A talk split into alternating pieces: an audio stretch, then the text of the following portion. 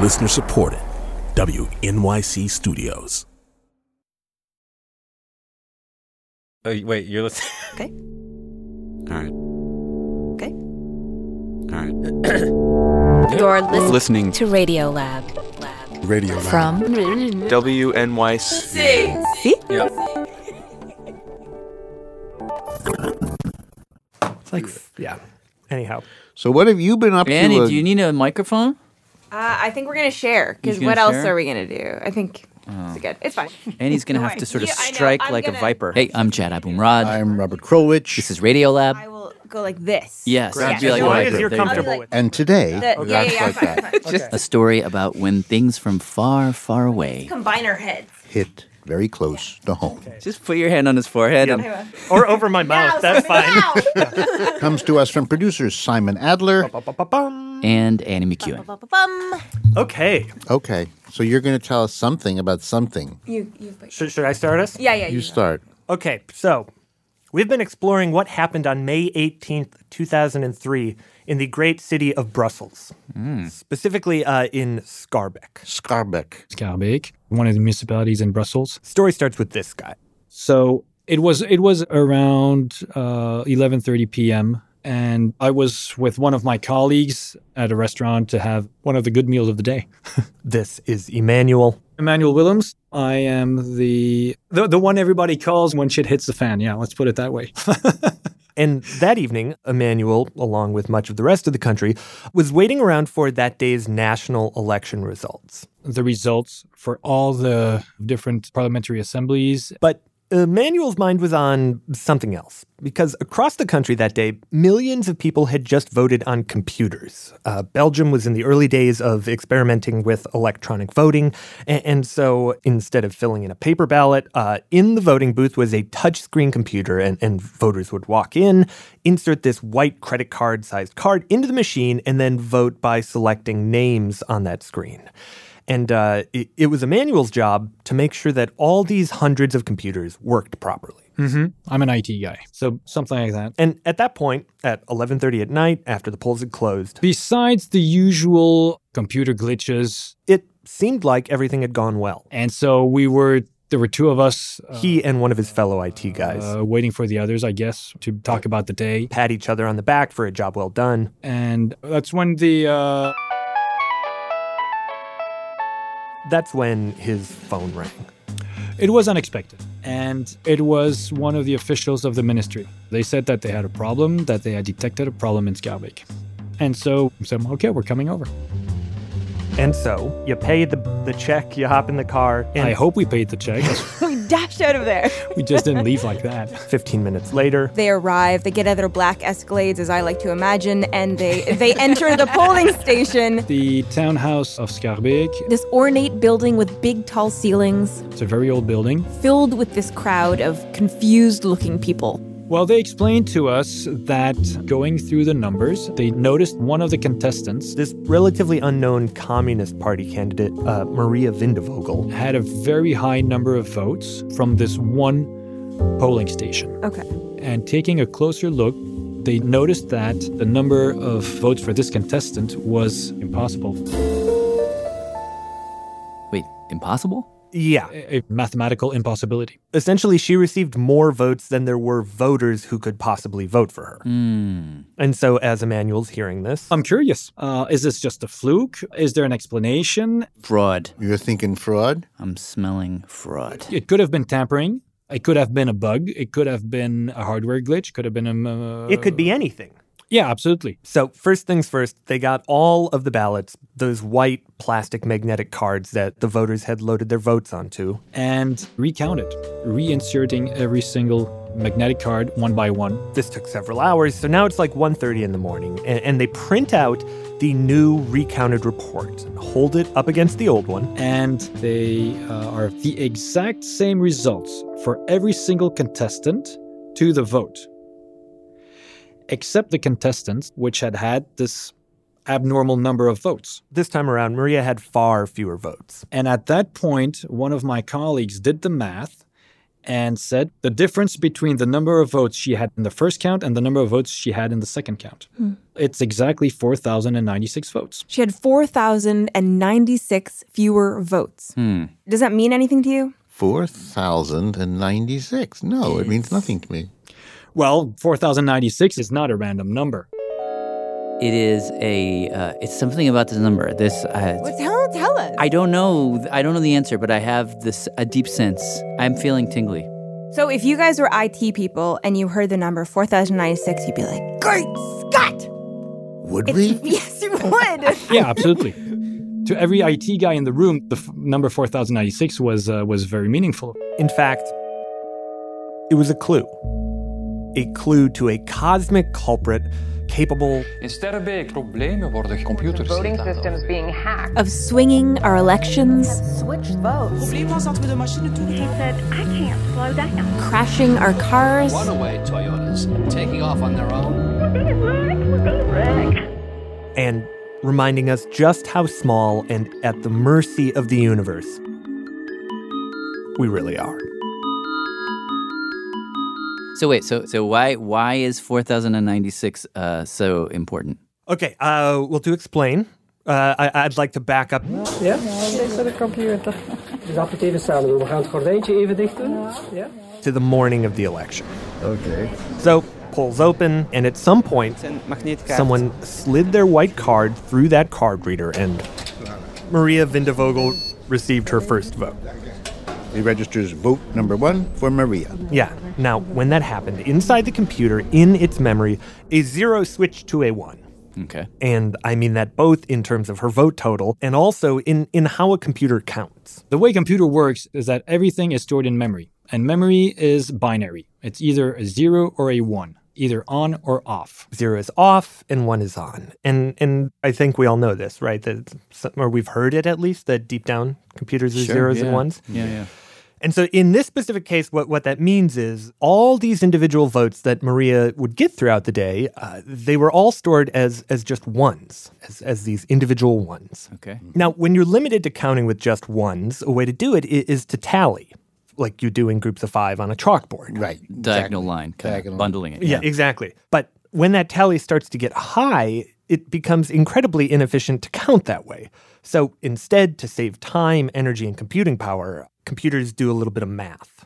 They, they count using powers of two. Powers of 2 You remember powers of two? Maybe something squared is a power. Exactly. Two squared or two to the uh, second power. Two times two is four. Uh, two to the third power. Two times two times two is eight. Two to the fourth, 16, et cetera, et cetera, et cetera. So how is it that a computer is doing that? Right. Well, so so to to help you visualize this, imagine inside a computer's memory there's this string of 13 light bulbs. Light bulbs that IT people call bits, each one representing a different power of 2. Just stick with me here for a second. Yeah, okay. So so that first light bulb represents 2 to the power of 0. which is one, because anything to the zero power equals one. Okay. Don't ask math. uh, second light bulb, 2 to the first power. which is two. The third bulb, 2 to the second power. or two times two, four, four, etc., etc., etc. Now, when Maria received her first vote, a little bit of electricity was sent to that first light bulb, 2 to the power of 0. turning it on. Two to the zero is one. Exactly. Now, when she got her second vote, this time some electricity was sent to that second bulb, 2 to the first power. turning it on, representing two votes. And because two votes are stored in that second light bulb, what, what the computer does simultaneously is turn off that first bulb. So, to be clear, when she got her second vote, the first bulb was turned off, and the second bulb, which represents 2 to the power of 1, was turned on. So, it's now using only one bulb to represent two votes. Oh, okay. Now, in order to represent numbers that aren't powers of 2, uh, all the computer does is turn on multiple bulbs at once. A sequence of power of twos. For example, when Maria got her third, it turned on the first and second light bulb To the first power. because 1 plus 2 equals 3. When she got her fourth, it turned off the first and second light bulb and turned on the third. 2 to the second power. Fifth vote turns on the first and third. Power of 0. When she got, say, her 17th vote, it, it turned on the fifth bulb, 2 to the 4th power. 16 plus the first bulb, 2 to the power of 0.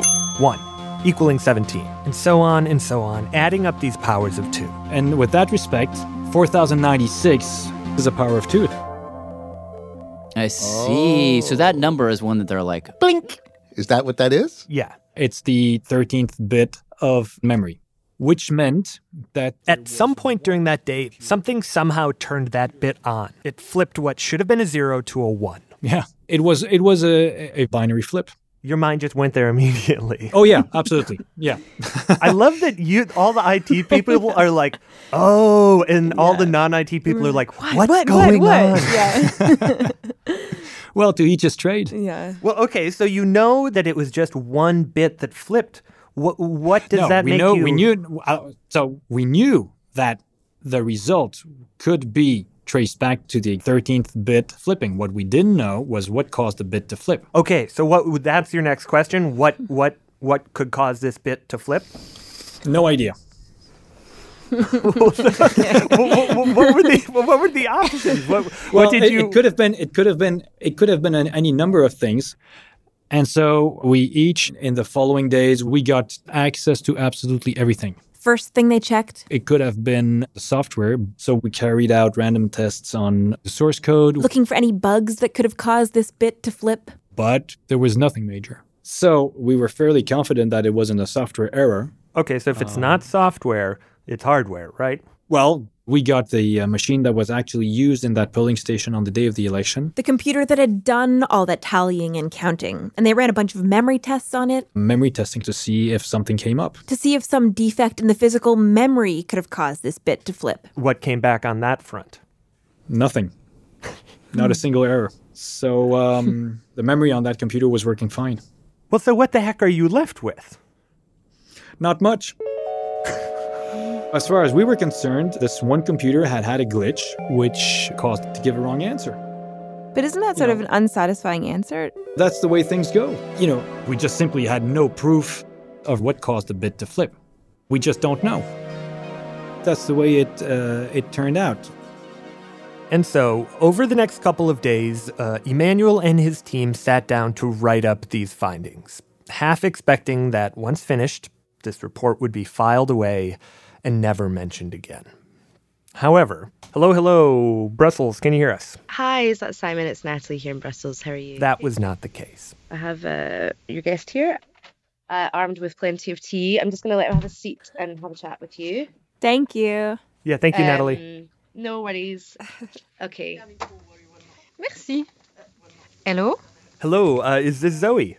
Yeah, yeah, it's me. Hello, Zoe. Hello, hi. All thanks to this lady. Donc, uh, I'm Zoe Genot. I'm member of the parliament. And back in 2003, young and freshly elected to parliament. I was 28 or 29. Like half the age of most of the MPs. Yeah, it's that. She was generally aware of what went down in Scarbeck, that there was this computer problem, someone got some extra votes. It was really strange. And for me, it was really a concern because our most concern is that the people can trust the electronic system. And with this, this sort of problem, we are not sure the people can trust the system. So we, we waited for the report of the specialist. And finally, about three weeks after the election, it came out. Yeah, we only, well, we ended up writing that at some point during the day, the 13th bit had flipped. Hmm. That's all we wrote, basically. Means nothing. Means nothing. Well, that, then that's what she's thinking. No, no, no, no. There, there must be more. Nobody can understand this sort of vocabulary, and I was confused with the explanation. Because way down at the bottom of the report, in the final paragraph, uh, the, the, the only thing they said about a possible cause was, and I quote, this phenomenon is extensively described in the specialized literature. Yes, we did write that. And what, what, what, what were you referring to there? Nothing in particular. I say, what's this? Why d- they not explain what's really happening? So Zoe went to her fellow parliamentarians and was like, There was a problem. We don't know what really happened. like, we've got to look into this. Uh, what can we check? Who can check? Who will check? But uh, the people, the other member of the uh, parliament, They say, oh, yeah, Zoe Genot, she's there with the strange uh, style and she's there speaking about problems. Basically, forget about it. It's done. Uh, we are elected. The election are gone. There was no problem. But I said, no, no. We must find out what was really the problems and speak about it. So Zoe contacted me and she did send me the paper um, report. So reach, she reaches out to this guy named David Glode. He is a member of a group called. Our name is Pureva and we are fighting for ethics into electronic voting. He hates electronic voting. Basically, we are against voting machine. Yes. But interestingly, he's also like a hotshot IT guy, works for the European Parliament. Yeah, and as an IT people, I tell you, don't trust us and don't Oh, yeah. put everything in our hands. Anyhow, Zoe had known him for a long time, and so she reached out and asked, Can you help me understand? What are these random bit inversions? Like, what is this? So the report, I read it and I said, hey, wait, I did computer science studies and bits are not flipping. What are they talking about? So I, I needed to find out. So I guess I started to Google to ask what could explain this. Initially, he came across some articles or blog posts arguing that these sort of things could always be traced back to some software bug. But they did not find the bug, so they, they blame it on something else. Not totally satisfied, he tried some new search terms Blah, blah, blah, bit flipping. and came across a couple articles that made this strange claim. Um, They said the cosmic ray could flip a bit of memory. Wait, what?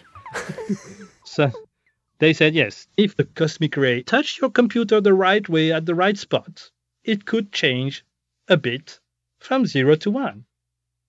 Gamma rays aimed at Belgium in favor of a particular Walloon. We're not going to be able to use any of this tape. no, this is great. Wow. so you're saying that what created this effect in Belgium on that day was a zing from deep space? Th- that was the theory that David came across. And my first reaction was to say, hey, hey, hey, cosmic ray, hey, what a joke. But then it became a bit bizarre because I, I found out about This is IBM. some IBM research. freeing man's mind to shape the future. An IBM paper from the 70s, and in it, Electronic Data Processing Center. They made a lot of studies about random bit flipping and problem with computer memory. the report explained how in the 60s, NASA had noticed these random bit flips in their satellites. And then more recently, how IBM itself Problems by the computer can be displayed in had various studied their computers uh, at higher altitudes. So closer to uh, space, let's say. Closer to the sky. Closer to God. And they found out that there were more bit flipping up there than at the sea level. Mm-hmm. And the only explanation they could come up with for uh, for for what could be causing this was uh, was cosmic rays. Yes, when they investigated, they found out that it could have been cosmic rays causing problems. I say, oh, okay. Okay. Because cosmic ray is essentially a charged particle, and so electronic systems can get affected. This, by the way, is Professor Barat. Bharat Bhuva, I'm a professor at Vanderbilt University in Electrical Engineering and Computer Science Department. And while Barat wasn't involved in that specific IBM paper, he has essentially dedicated his life to studying the effects of cosmic rays. So we started noticing on the surface of the Earth, this problem started uh, around 2001, 2002 timeframe. So Recently? we were, right. And they have big ramifications. Is this a thing that people know about? I mean, is this like a. Well, like- yeah. this is the first time I hear of it. Well, it's. Um. I don't know if she should continue on the story or go into cosmic ray land. Yeah. What do you want? Yeah. Do you want st- narrative or do you want cosmic ray land? Oh, I like. I love that, that, that. That's a choice. We we get to decide. I'm torn. Well, I don't know. I, maybe we should just go with the story. I don't know. I think we dive into uh, we give we give some of this. Okay. Okay. Oh yeah. Okay. Uh, so so according to Barat, to understand what happened that day in Belgium, we have to go back to a long time ago. Wait for it. In a galaxy far, far away. I'm, I'm going to generalize way too much. no, no, that's good. That's good. Way too much. Um, Barat says in this distant galaxy, there was a very, very old star uh, that exploded. And when the star explodes, it sends out a huge amount of material. All sorts of little tiny charged particles. These charged particles are thrown into space. And these particles are going to travel through space for millions of light years.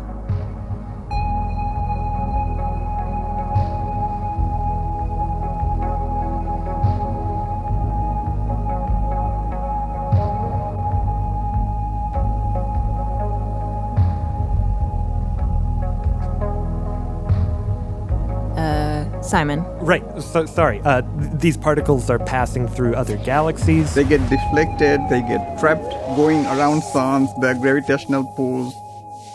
Until finally, on May 18th, 2003, one of these particles, with lots and lots of energy, enters our solar system. And not long after that, comes into the atmosphere. and crashes into an earthly atmospheric particle. And in that moment, Energy is transferred to the atmospheric particle. Essentially, it hands off a little bit of energy, causing that newly energized atmospheric particle to start descending towards Earth. That is correct. But on its way down, it smacks into a couple other particles, passing some of that energy on again, causing those particles to fall and crash into other particles. And this happens again and again as these particles and this cosmic energy catapult towards the surface of the Earth. And so you get this cascade, it's a shower of all these particles. From the top, it will look like a Christmas tree. Now, down at sea level, This weekend's general election. down on the surface, A divided country. Belgium is going to the polls. The electronic system that was counting the votes in Belgium, it's humming along, humming along, you know, in its own way. Two to the sixth power. tallying the votes by turning on those light bulbs. Now, the switch that turns on those light bulbs is, is called a transistor. The transistor turns on or off, and that creates binary ones and zeros. When it's on, it sends out a little bit of electricity switching on a bulb. But the thing is, these transistors can be tricked into turning on. So imagine Suddenly, this particle from outer space comes zooming down and enters that voting machine, hitting precisely the transistor that controls that 13th bit. And that instant, the transistor is tricked and sends out a burst of electricity to that 13th position. Two to the twelfth power. and the bit flipped. A zero was changed to a one, and from the heavens, those 4,096 votes appeared. Yeah, what the hell? What? It's- Again, David glowed. I don't know. I mean, it's like if I talk about Cosmic Ray, uh, on one side, I'm afraid that people will take me for somebody crazy. But, well, you can read it too. If you Google those words, you will find a lot of scientific stuff talking about that. And so, not long after, uh, David and Zoe met up, and, and David told her what he'd found that, that it's possible, who knows, but, but it's possible that the vote was changed by the cosmos. I, I s- a cosmic ray got down in the computer and it make a mistake. I said it's not possible. You are really sure. I mean, I've got no clue if that's the true explanation or not, and there is no way to prove that it's a cosmic ray. But, I mean, it's the only thing which matched their explanation. I say, oh no, I will never can explain that in the parliament. They all going to laugh.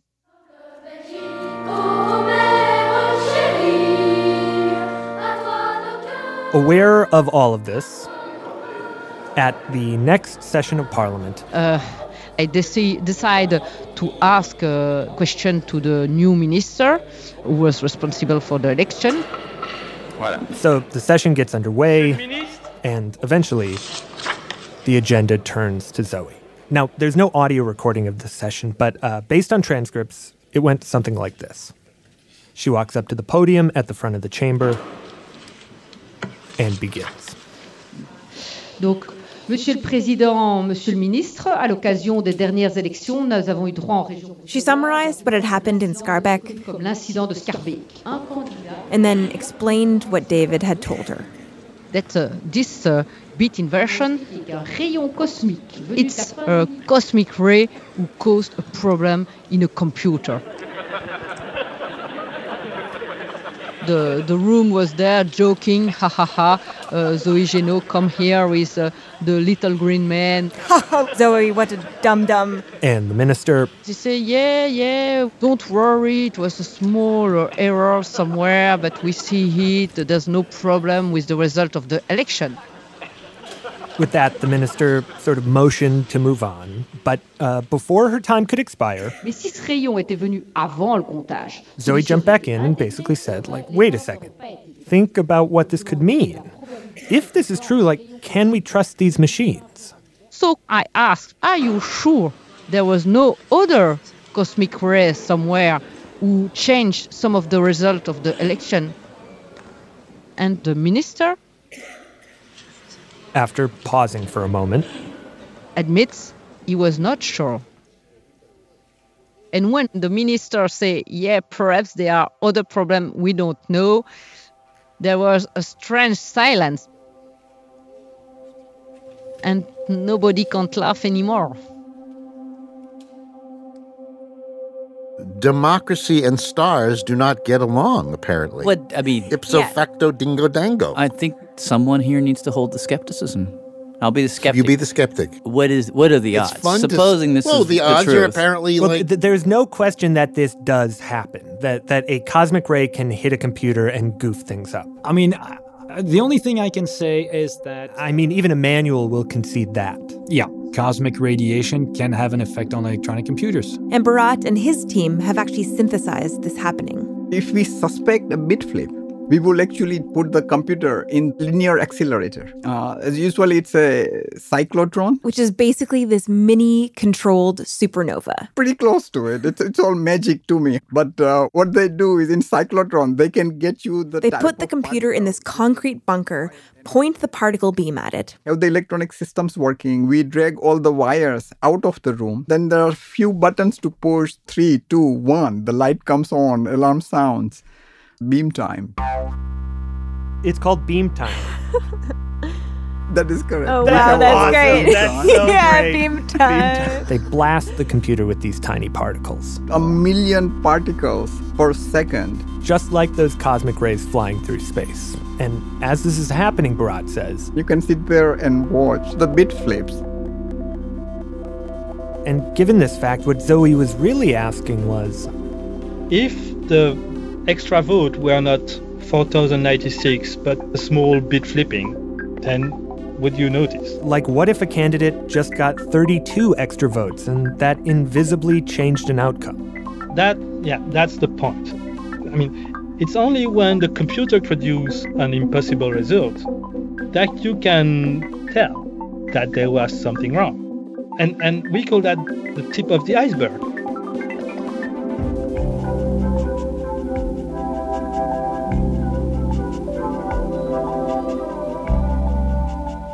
Uh, you want us to just throw it a break, or do you guys want to come in and, and toss? Let's hear what you do, and then we'll come in and ruin it.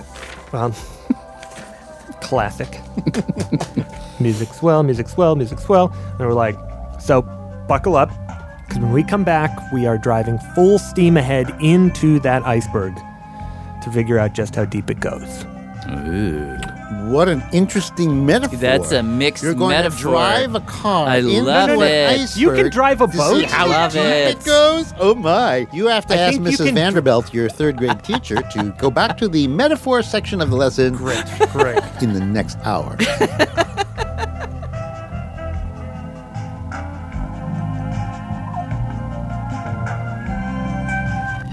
This is Angela Babiars from San Jose, California.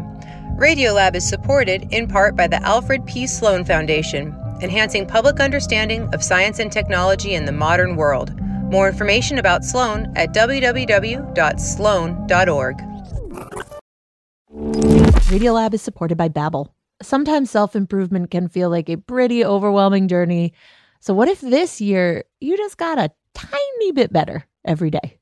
When you're learning a new language with Babbel, that's exactly what you're doing. Babbel is a science-backed language learning app with quick 10-minute lessons that have been handcrafted by over 200 language experts to help you start speaking a new language in as little as 3 weeks. You can learn everything you need to have real world conversations, café s'il vous plaît, from vocabulary words to culture and more. And if Babbel can help you start speaking a new language in just three weeks, Imagine what you could do in a few months or a full year. Here is a special limited time deal for Radiolab listeners. Right now, get up to 60% off your Babbel subscription, but only for our listeners at babbel.com slash Radiolab. Get up to 60% off at babbel.com slash Radiolab, spelled B-A-B-B-E-L E dot com slash Radiolab. Rules and restrictions may apply.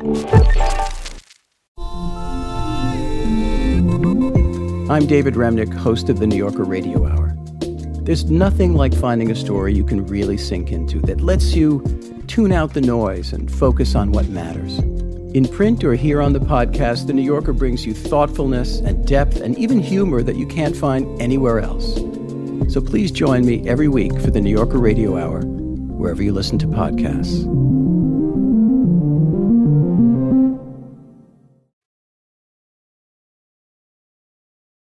Okay, ready?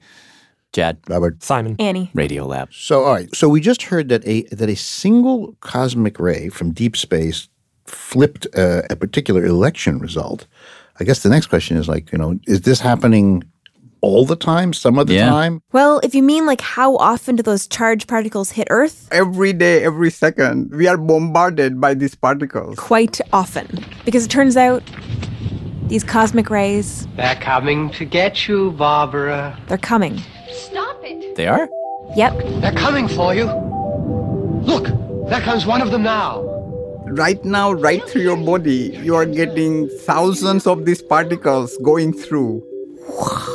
Well, and, and, uh, and even if you are inside a building, you are still going to get all those particles because most of these particles just cannot be stopped. They just go through anything and everything.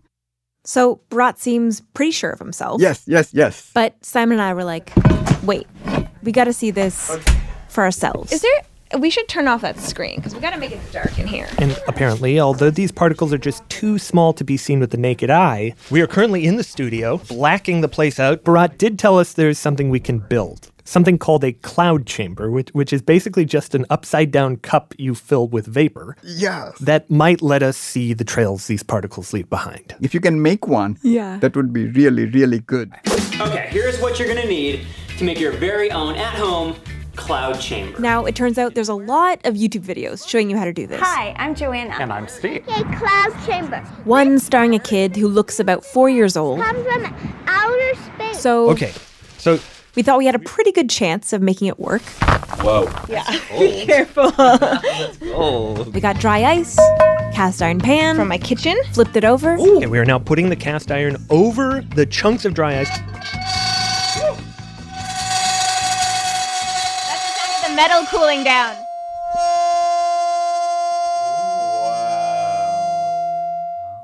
The most beautiful. That was amazing. The metal pan was singing. Yeah. It was such a pure tone. Job, metal pan. Next, take a see through plastic cup, a 24 ouncer, some felt. Okay. Our felt is purple. It's like if Prince had a little bit more red in his purple.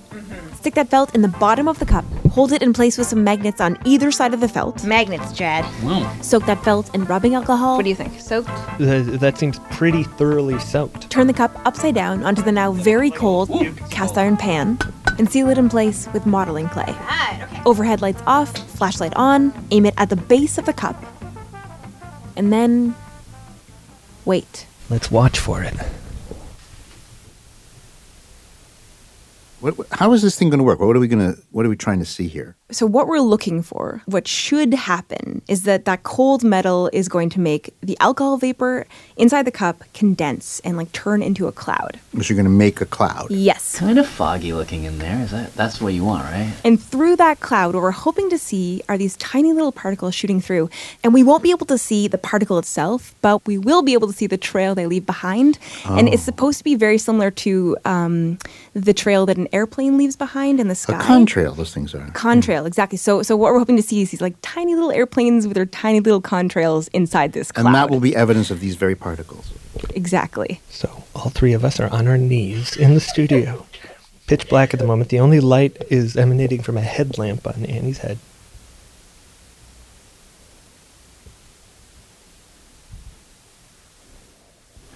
But maybe it's one of those like watch pot never boils things. Nothing happened. I don't think there's enough fog in there yet. Come on, Leo. Small particles.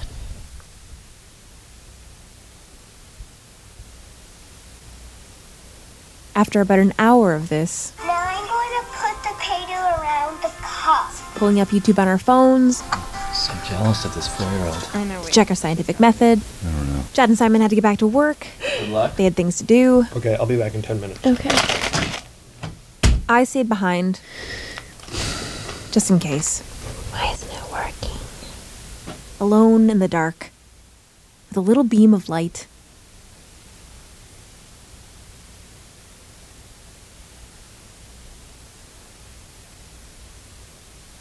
Oh. What was that? Come on, do it again. Oh, I saw one! I saw one. You saw one? Yeah. Simon! What did it look like? Like a tiny little. These very, very tiny white, thin, thin threads There! There, You see yep, that? yep. materialize, There, there. I'm seeing a bunch of them. Really? Wait, wait. suspended in the cloud, holding their shape for just a moment Oh, there's one. Oh, That's a long one. before disappearing. Oh, whoa, Jesus. That one was. Once we started seeing them, Oh, they're just like there's little, they're like little daggers. we couldn't not see them. Oh, that, That Whoa! was Whoa, There's couple like big ones Three there. That one was coming right through me.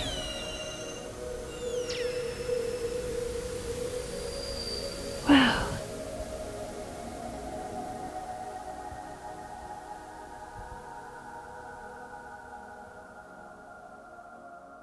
Okay, I can now tell you, not just because someone told me, but because I saw it for myself, these things are definitely real and there are definitely a lot of them. And so I guess the next obvious question is like, if, they're, if we know they're here, besides that voting booth in Belgium, like, what else are they messing with? Like, has my phone ever? Are the? Is the probability such that my phone has likely been goofed by a bit flip caused by a cosmic ray? Absolutely. So all our, all our computers, all our systems are getting bit flips on a daily basis. Okay. For example, the routers that we have on the internet. Did parts of the internet get shut off by these things? Yeah, routinely. What? Even today. Whoa, whoa, whoa, whoa. Yes, whoa, whoa. people just assume that, oh, my internet went down for five minutes. All the internet companies like Cisco Systems, they are very keenly aware of this problem. Apparently, in the early 2000s, Google's indexing system was down for five months. No kidding. What, what, what else has been Ah. goofed by these? Lot of manufacturing plants have been goofed by this. Really? There is a custom manufacturing plant which made custom machines, and one of the bit flipped. So they were making things wrong. Wait, what, So, what, what's a real example of that? Uh, not sure I can discuss this on the air. Oh, really? Yes. Can you say what? So, what kind of machine? N- Not sure I can say. Oh. Sorry. Something that Barat was able to tell us is that uh, the higher up you are in our atmosphere, The number of particles with higher energy is higher. and that means the chances of a bit flip are also higher. Ladies and gentlemen, welcome aboard. The electronics in airplane is always bombarded by these particles. And one time the plane is flying, it's on autopilot, and suddenly one of the bit flips that takes it out of the autopilot. What? Yes. Who? Who? uh, What airplane? Where? Australian Transport Safety Bureau. Uh, this was a Qantas air flight uh, in about 2008. 13 passengers and one crew member were seriously injured when the Qantas Airbus nosedived, plummeting more than a thousand feet. Jesus. Oh my god. So it essentially dropped like a rock. And it was all because of a one bit flipping. Wait. Which they believe was caused by a cosmic ray. Wait, it, it just it just nosedived for t- a thousand feet, and people like hit their Because heads on something the that was ceiling? on just turned off and Yeah. there was nobody. Oh my god! Wow. Because of a bit flip. Holy shit! Now, we should say that, like, even though bit flips are happening frequently, the vast majority of those flips, They are benign. we don't even notice them flipping. Those bit flips matter only if it's right there at the right position. So, for example, in that parliament, that bit flipped, but that bit flip mattered only if they were taking a vote at that time and actually tallying the votes. So, the likelihood of a bit flip having any consequence at all. It's rare. Okay. Hello, uh, this message is for either Grover or Barbara. And that's what made this next thing Brad told us They're coming to get you, Barbara. It's a strange call to receive, I'm sure. Uh, even crazier. I'm sorry I didn't answer the phone initially. I'm just tired of people who want to reduce my credit card interest or give me something for my pain or this is Barbara Walton. We reached her in Boiling Springs, North Carolina, little one stoplight town. where she lives with her husband, Grover. We've been here since we got married 53 years ago. We're hoping to be able to understand like what it was like to be in one of those cars. Oh my gosh. Oh, Do you mind just like telling me what you were doing the morning of uh, no. the accident? We live in North Carolina. We have a son that lives on the coast in South Carolina, so we were going to visit. It's about a four and a half hour drive, takes you through some pretty good sized towns. The area we were in was more or less a rural area. They're driving a 2008 Prius. Grover is behind the wheel. And I was in the back seat because I was on my computer, and I didn't like to do that in the front seat because of the possibility of the airbag coming out and throwing the computer in my face. Well, and what what were you, uh, if I can ask, what were you doing on your computer in the backseat? Um, what would I have been doing? Probably solitaire, something to occupy my time. I Okay. usually snooze or, you know, we've made that trip many times, so I've seen the scenery. For the first three and a half hours of the drive, everything is totally normal. Grover calmly at the wheel, Barbara on her laptop, and then Barbara looks up from her computer. And I noticed my husband is speeding. And I, I said, What are you doing? And he said, I can't slow down. And I said, Well, you have to slow down. He said, I'm applying the brake. It is not slowing down. When how did do you guys remember exactly how fast you were going? Look, He's a much better judge of that than I would be. Let me ask him. GH, when our when our car ran away with us, how fast would you say the car was going? Probably 65. I'm sure it was more than that. Probably he's saying 65, I'm saying 65, 70. Okay. How are both of you feeling? I, I, I- I can imagine feeling like really panicked. Mr. Walton doesn't panic. Mrs. Walton panics. I am freaking out. At this point in the drive, they're on a two lane highway cutting through a huge wetland area. So on both sides, it's just swamp and water. And uh, I didn't want to go down in the swamp. That's Grover Walton, Barbara's husband, the driver. Every time I attempt to brake, as quick as I took my foot off the brake, it would start accelerating again. I finally just basically stood on the brake. The way they described it, it was almost like one of those Hollywood movies where you're like careening down the highway. We are not slowing down. Zipping by cars. Seatbelts on. Weaving in and out of traffic. Computers down, praying that this was going to turn out all right. For somewhere between 10 and 15 minutes, Grover fought with the car. I, I can't remember if it, how how did you stop it? I know we crossed that swampy bridge. Well, I wore the brake pads and the rotor out.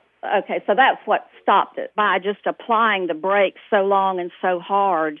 It wore the brakes and the rotor out, and that's how the car finally came to a stop. They called their son, who did some quick research online. And apparently, there were already complaints. The driver of a Toyota Prius says he couldn't get his car to stop. Terrifying account of a runaway ride in a Toyota. Turns out all over the country, Just kept speeding up. Even with his foot on the brake, people were losing control. plunged over a 100-foot cliff. At more than 90 miles an hour. couldn't stop his Toyota. Lexus cars, Toyota cars, Toyota trucks. Of their Toyotas. This is a serious problem. I remember this. This was It- a it this was was, a a, big this thing. was a big news story. Yeah. From the driver point of view, what was happening was that the car would take off, uh, sometimes at low speeds, but sometimes at high speed.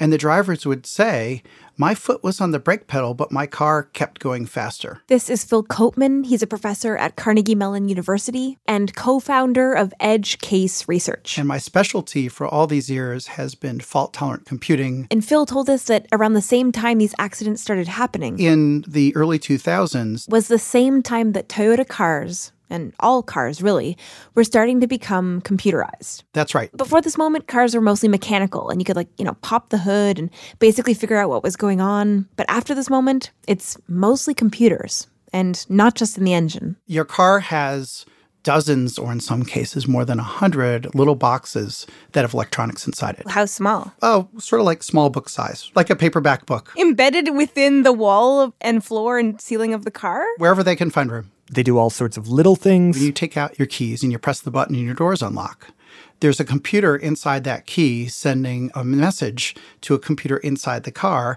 telling the computer at the lock to open the locks. Three computers are co- conversing about that unlocking moment? At least three. And they're responsible for some pretty important things. Like uh, now, when you press the gas pedal, uh, instead of it being this direct physical link to the throttle, which makes the car go, uh, that pedal is now. Basically, just an input to a computer. Why did they want to do that?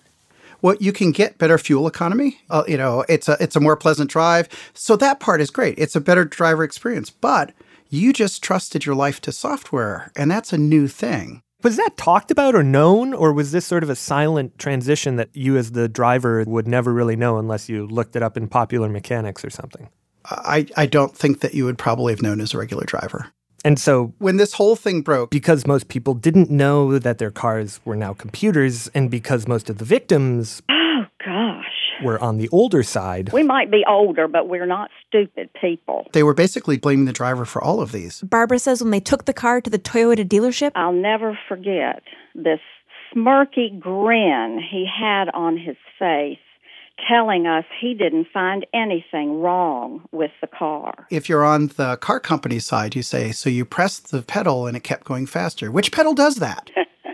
I told them I've been driving since I was 15, and uh, I knew the difference in the accelerator and the brake. and so these random accelerations sort of flew under the radar. until August 28th, 2009, I'm sorry, your cell phone's cutting out. a 911 call came from a passenger of a Lexus Toyota. We're going north 125. Mm-hmm. And our accelerator's stuck. I'm sorry? Our accelerator's stuck. We're on 125 or some plates. Okay, northbound 125, where are you passing? We are passing, uh, where are we passing? We're, we're, appro- we're going 120, Mission Gorge. We're in, we're in trouble. We can't, well, there's no brakes. Okay. In freeway half mile.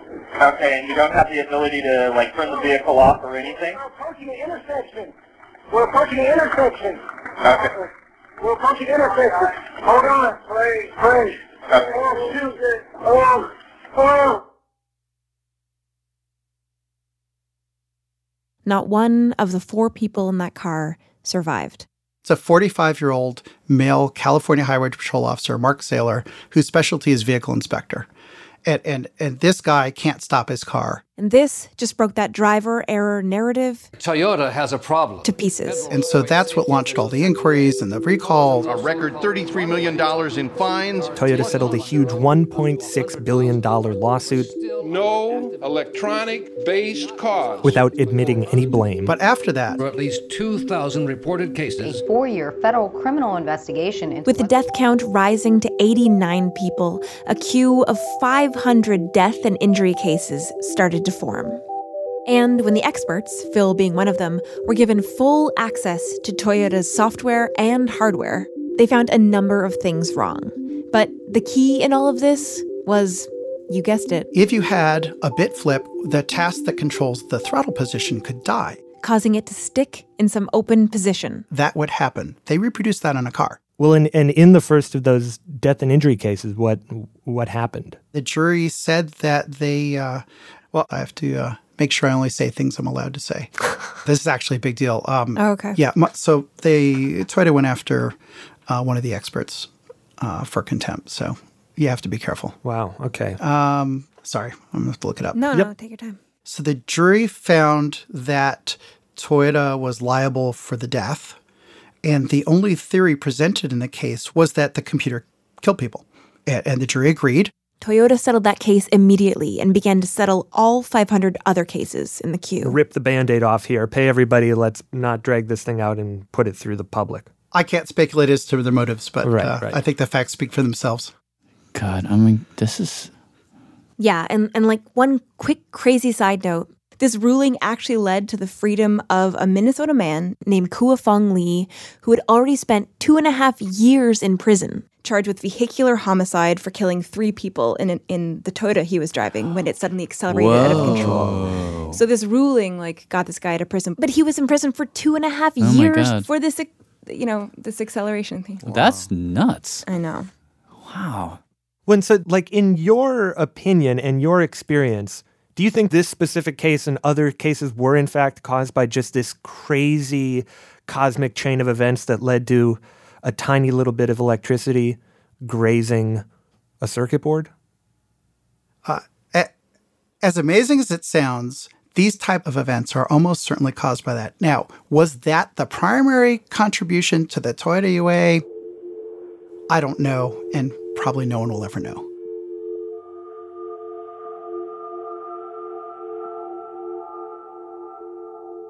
I feel like the way you're painting the world almost just looks like it. There's just smoking wrecks everywhere, like crashed planes and cars and to light poles, and the internet's not working. And I don't. How are we? How are we functioning? I don't even understand. So as, as soon as we found out this is the problem, we went back and we started fixing the problems. Once we know that autopilot is the one that's causing the problem, then we fixed it. How did you fix it? So you get three copies of everything. The same electronic system. There are three of them, and at least two of them have to agree to do anything. Oh, smart. So today, like tripling and doubling redundancy is the norm in planes and cars and like any other life-threatening technology. And actually, the same thing was done in Scarbeck a- after that incident in 2003. So now, when they have an election, each vote is actually counted twice by the computer. And if one of those tallies doesn't match the other, th- they know something's gone wrong immediately. So that's cool. But here's the thing this doubling and tripling is just too expensive to do with most things. And as our electronics get smaller and smaller, And smaller and smaller and smaller. these bit flips are just going to happen more and more. Why would that be? Well, the smaller the transistor, the less energy you need to flip that bit. Now we are at a point where you only need about 1,000 electrons to represent a 1 or a 0. Wait, how many electrons did you need back in the 70s? Oh, probably million. Oh, and now you need Wow. a thousand. Wow, okay. And transistors made today are like tiny, tiny. Your hair is 50 micron in diameter. So take your hair and slice it 1,000 times. So that gets you down to 50 nanometer. And we are looking at 7 nanometer. So you also have to pretty much slice it down 7 more times. And what you are left with is the size of transistors that are coming in the market in the next two years. Will they be in cell phones and laptops and things like that? They will be everywhere.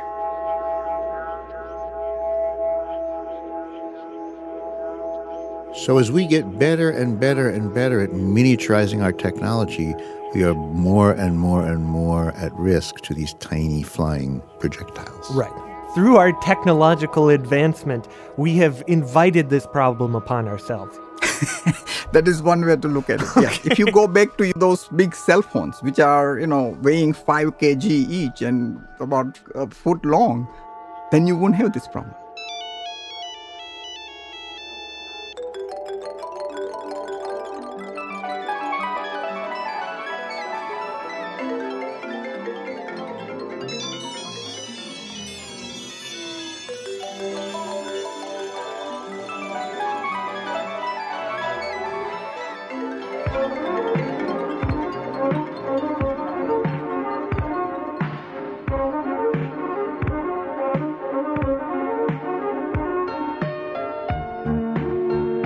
Thanks, Annie. Simon? Actually, we have one more thing for you. Sure. Well, we've been doing some research into this and we've talked to a bunch of um, electrical engineers. And this is going to sound very, very strange, but what these researchers are saying a likely cause was was a cosmic ray hitting one of the computers could cause uh, the the driver to lose the ability to control the gas pedal. Oh my lord. Mm. Well, I I am not a scientific person. Anything's possible. Now you're saying we're bombarded by cosmic rays all the time. Uh huh. Um, if that's so, perhaps maybe we just maybe we just got zapped. I don't. Do you think Grover would be? I- I'm just curious to hear his reaction to the possibility that h- your car accelerated because a cosmic ray hit it. How, what does he think about that? There is one theory. You said an engineer came up with that theory. A bunch of electrical engineers, very smart A people. bunch of electrical engineers have come up with a theory. You know, we're bombarded with cosmic rays all the time. With what? With cosmic rays all the time. And it's possible that a cosmic ray, if it hits just at the right time in the right place, it can zap onboard computers and possibly zap the accelerator control. He wants to know how you feel about that. Uh, I'm I'm somewhat open-minded, but uh, at this point in time, I, you know, I question that, but it's not that big a deal. Okay. Well, it's uh, it's home and uh, white wine time.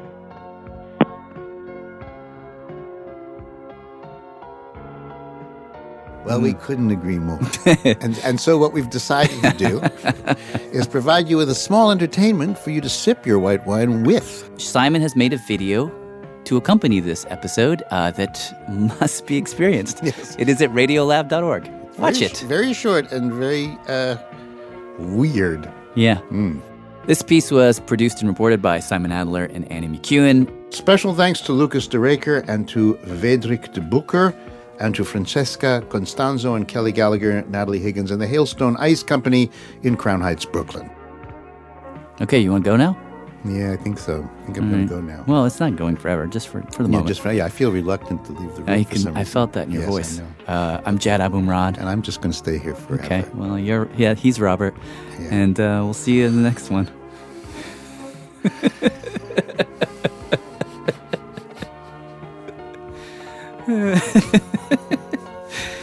It's so much fun, so much fun.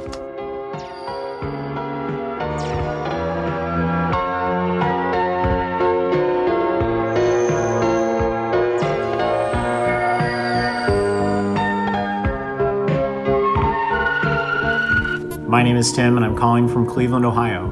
Radiolab was created by Jad Abumrad and is produced by Soren Wheeler. Dylan Keefe is our director of sound design. Susie Lechtenberg is our executive producer. Our staff includes Simon Adler, Becca Bressler, Rachel Cusick, David Gebel, Bethel Hapta, Tracy Hunt, Nora Keller, Matt Kilty, Robert Krolwich, Annie McEwen, Latif Nasser, Melissa O'Donnell, Sarah Kari, Ariana Wack, Pat Walters, and Molly Webster. With help from Shima Oliai, Audrey Quinn, and Neil Dinesha. Our fact checker is Michelle Harris.